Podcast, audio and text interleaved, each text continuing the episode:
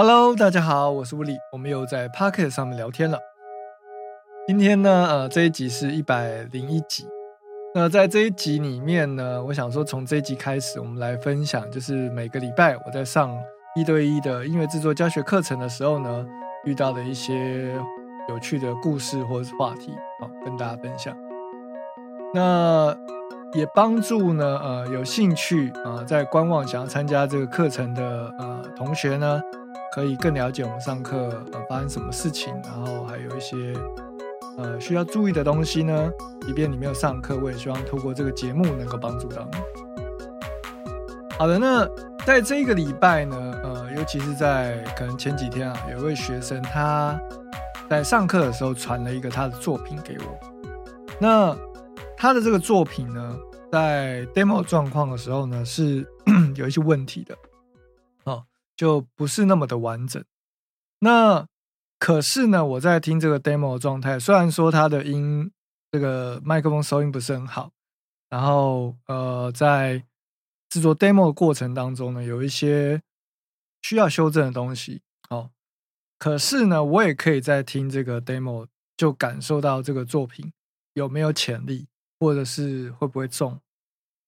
那我就回想到一开始我在开这个一对一课程的时候，为什么我要开一对一课程？是因为我相信这个世界上有一些人，他可能有潜力，然后他也呃有机会，可是就是没有一个人去帮助他，或是没有一个人去告诉他，他也许修改了这一个点就可以好非常多。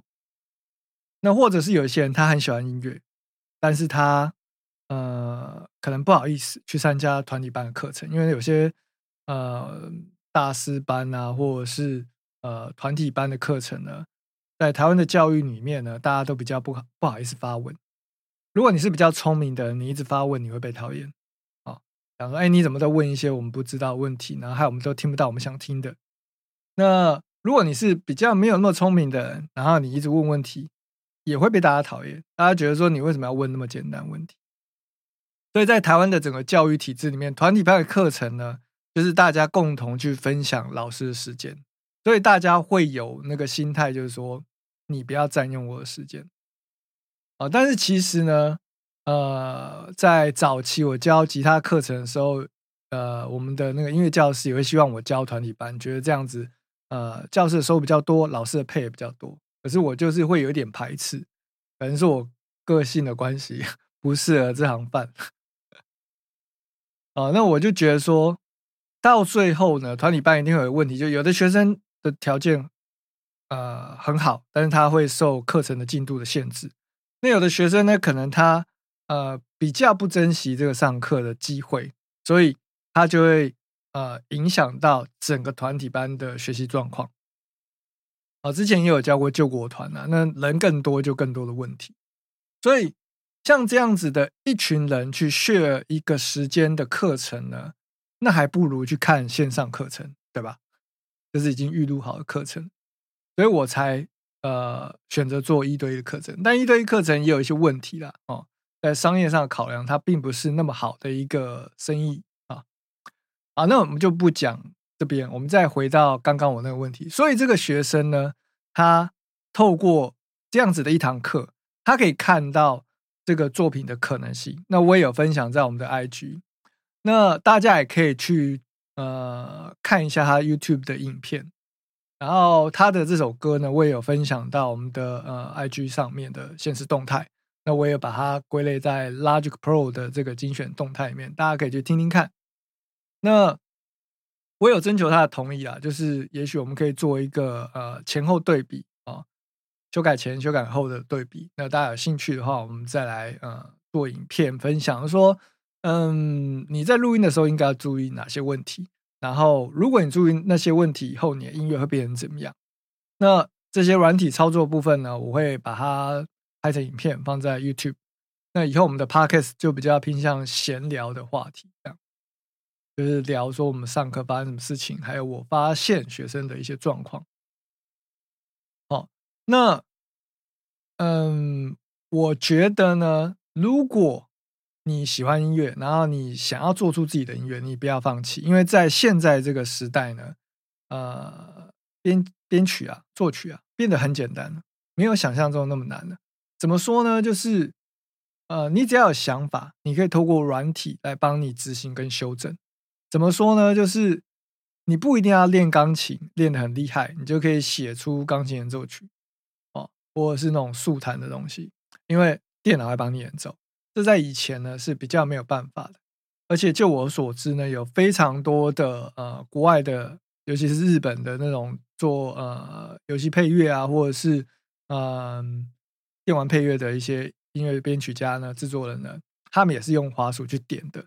然后当访问的人问他们说：“哎，你这样一直用滑鼠点每一个音符吗？”他说：“对。”然后他说：“为什么要这样？”他说：“因为这样子呢，可以跳脱出原本在练习乐器的时候的一些肌肉记忆，所以透过这样子的方式呢，也许会点到一些我在弹奏的时候呢不会弹到的音，进而去触发我新的一些想法。那事实上呢，在我上课的时候，我也几乎都没有用 keyboard 去弹奏。那当然，我也不是呃学钢琴起家，所以我只会弹一些。”呃，简单的旋律啊，或者是一些简单的扣，可是呢，我还是有办法编。然后，在我的学生里面呢，也有一位学生，他是因为嗯，目前在宿舍关系，那家里的人觉得说，等他毕业以后啊，或者是学的比较再进阶一点啊，或者是考试怎么样有奖励的时候呢，再买一台 MIDI keyboard 给他。那所以呢，他在上课的时候就一直没有 keyboard。可是生命会自己找出路嘛？如果你有在 follow IG，你就看到有一个动态是 Apton Life，然后做了一首用 MIDI 编的电吉他 solo，那就是他点出来的，用花束一个一个音点出来的。所以这件事情呢，其实是可以的。哦，那在之前更早以前，我有一个学生，他是空姐，然后他们出去工作，有时候就在饭店里面嘛，他又不能出去，所以呢。他就带带着他的笔记型电脑，在饭店里面把一首钢琴演奏曲点完，所以其实是没有那么难的。如果你会一些啊软体的一些快捷键啊，或者是操作流程，它可以很快的点完一首歌。好，那熟能生巧嘛，所以你越点会越快。那当然，你也可以把这些时间拿去练钢琴或练吉他，只是说他获得东西是不一样的。我常举例来说，就是学编曲有点像是你在学习怎么样当一位导演，当一位编剧。那导演跟编剧是不用去镜头前面演戏的，他只要指导呃演员跟呃角色呢去呈现他想要的动作、画面、情绪。那编曲软体也是这样，你你去输入 MIDI 音符的力度啊、expression、modulation 这些东西呢，去让那个乐器演奏出你想象中的样子。那演员是什么？演员就是呃，演奏家、吉他手哦，keyboard 手或者是钢琴演奏家，他们必须要练到非常非常的细腻的情绪，才可以让他们在演奏时呢不会失误，然后感动他的听众，或者是去呃传达这个音乐的情绪。就好像一首歌，然后马友友拉的跟其他知名的呃大提琴大提琴家呢拉出来的曲风。呃，大家拉出来的音符都是一样，但是感情是不一样的哦。或是每一位吉他手去 copy 啊，比如说 Michael Jackson 的那个音乐的那个吉他 solo，那大家弹的东西都是一样，可是表情不一样，音色不一样，诠释的方式不一样哦，会有点不一样。那这个是不一样的东西，所以你想要的是弹奏的那种满足感。因为在弹奏当下，你的心情会被感，会被触动，那观众也会，那你就必须要去练琴。可是如果你只是想要把一首歌做出来，哦，那因为现在要学的事情很多，那如果你又很忙，你当然是要先能作弊就作弊嘛，对不对？就好像这个现在这个社会，就是为什么有人玩游戏会氪金，就是他没有那么多时间，所以他要先。想办法在他有的资源，运用这个资源去交换他要的东西。哦，好，所以呢，透过我们的调整，他的歌呢就变得完全不一样。那这样子也可以去刺激他，知道说，呃，原来这个东西可以变成这样，进而帮助他就是更想要学习这个东西。然后呢，嗯，这个作为编曲的这个领域里面呢，它其实是有很多东西要学的，而我觉得这些东西有很大一部分是不一定是乐音乐理论，而是你去思考的一些东西，比如说。为什么这首歌会比较洗脑？它的旋律线是怎么设计的？并不是说哦，它是几度音几度音，或者是嗯，他用了哪一个和弦进行？不是这些，是更细的东西。它怎么样去洗它的旋律？是用节奏洗，还是用旋律线去洗？还是用呃，有很多洗法啦。哦。我今天脑袋不清楚。突然卡住，哦，就是洗旋律有节奏的洗法，歌词的洗法，然后平行移动的洗法，然后还有音符多寡的洗法，很多种。那它跟乐理呢，其实没有那么绝对的关系。乐理是一个简称嘛，其实它就是音乐理论，就好像去解释学一个语言的文法一样。那你知道文法，你才可以教你的学生。但是在会讲的人，他不一定知道这个文法。就好像我会讲中文，我讲的中文也没有很容易听不懂吧，也不像是外国人的中文吧。可是如果我要教你中文，我要去讲我为什么要这样讲，那语法结构是什么，我也不一定讲得好。所以音乐本身它也是一个语言，那你多讲，你就越讲越顺。你平常接触的人。会影响你使用的语汇，对吧？就是比如说，你你身边的朋友都常常讲《三字经》，或者是讲一些情绪性的发言，那你跟他们这一群人在一起的时候，难免你也会被影响。哦，就有这种情况，或者是呃，我们从小到大生长的环境、原生家庭所使用的呃形容词或语汇、口头禅，多多少少也会影响到你。出现在你的呃用用词当中，那音乐也是一样的，就是你常听什么样子的歌，比如说你都听，像我都听日系乐团，我最早以前都听日系乐团，难免我就会被影响到，然后它会潜移默化的藏在我做的音乐里面。但我现在是各式各样的曲风都听了，可是呢，就是就好像原生家庭对你的影响一样，它会。有一点点在你的创作元素里面会影响到，那你一直不断的 copy 这些歌，去弹这些歌，去演奏这些歌，或者是用 DAW 软体去模拟这些歌的时候，那你就会越说越顺，越做越顺。因为音乐我刚刚讲就是一个语言，那你就会会讲这个语言了。那当有人去问你说你怎么讲的，你也解释不出来，对吧？哦，我相信在听我节目的或者是我的学生里面，有很多人已经开始创作了。那他们也做出不错听的歌哦，或者是说很好听的歌。可是你要他们去解释，他其实也解释不出来，因为他脑袋就是有这些灵感。也就是说，有些大师班或者是有些吉他老师，他弹的很厉害，可是你要他去教不太会的人的时候，他会卡住，因为他觉得我就。就这样练就起来，为什么你没办法？哦，那他就要去钻研说，为什么学生没有办法理解，怎么样子的方法可以帮助他？但是这个方法可能并不是他自己学习的方法，这样。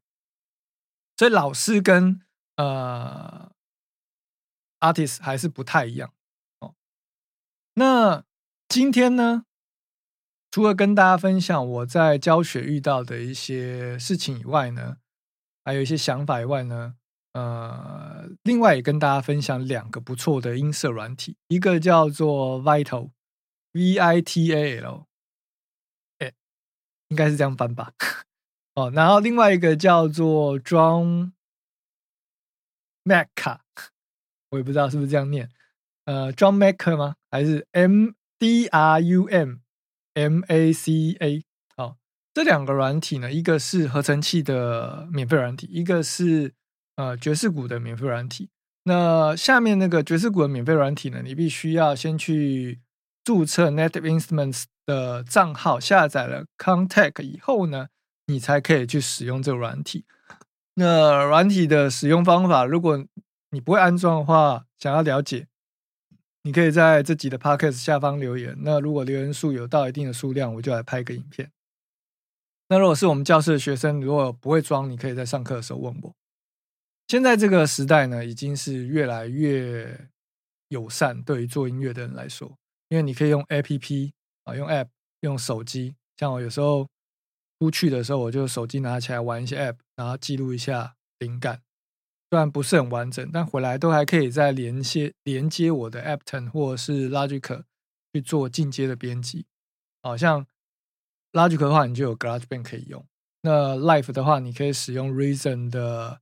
Compact 啊，Compact 啊，C O M P A C T 哈，Reason 这个软体呢，我有买，大概第十代吧，还是十一代，但后来十二我就没有更新了，因为它是租用版。再来就是我软体实在太多了，在这边也再重申一次，就大家尽量不要一直买东西哈，一直买软体，一直买器材，你把这些时间呢，跟这些金钱呢，把你现在内有的。啊，比如说 Live、DAW、Logic，还有呃 Studio One 这些软体呢，搞懂哦，然后去买一些教材也好，或者是上课也好，让你真正的本职有成长是比较重要的。那些软体啊什么的，其实就是一些玩具。你如果有钱、有预算、有时间，懂玩，那你可以买。可是不要因为折扣，然后就想说我是不是也要买。因为我买了超多，就是这些软体器材，就是真正能够呃帮助我前进的，其实不多啊，也不是说非它不可啊，在这边跟大家分享。好的，那今天的 podcast 呢有点长了，虽然我本来还想要讲其他的东西，但是也许就到下一集吧。那如果你有想要跟我聊的话题呢，也可以在这节 podcast 的留言区或者是评论区呢，跟。跟我分享，好，那感谢你收听，感谢你收看，我们下部 podcast 见，拜。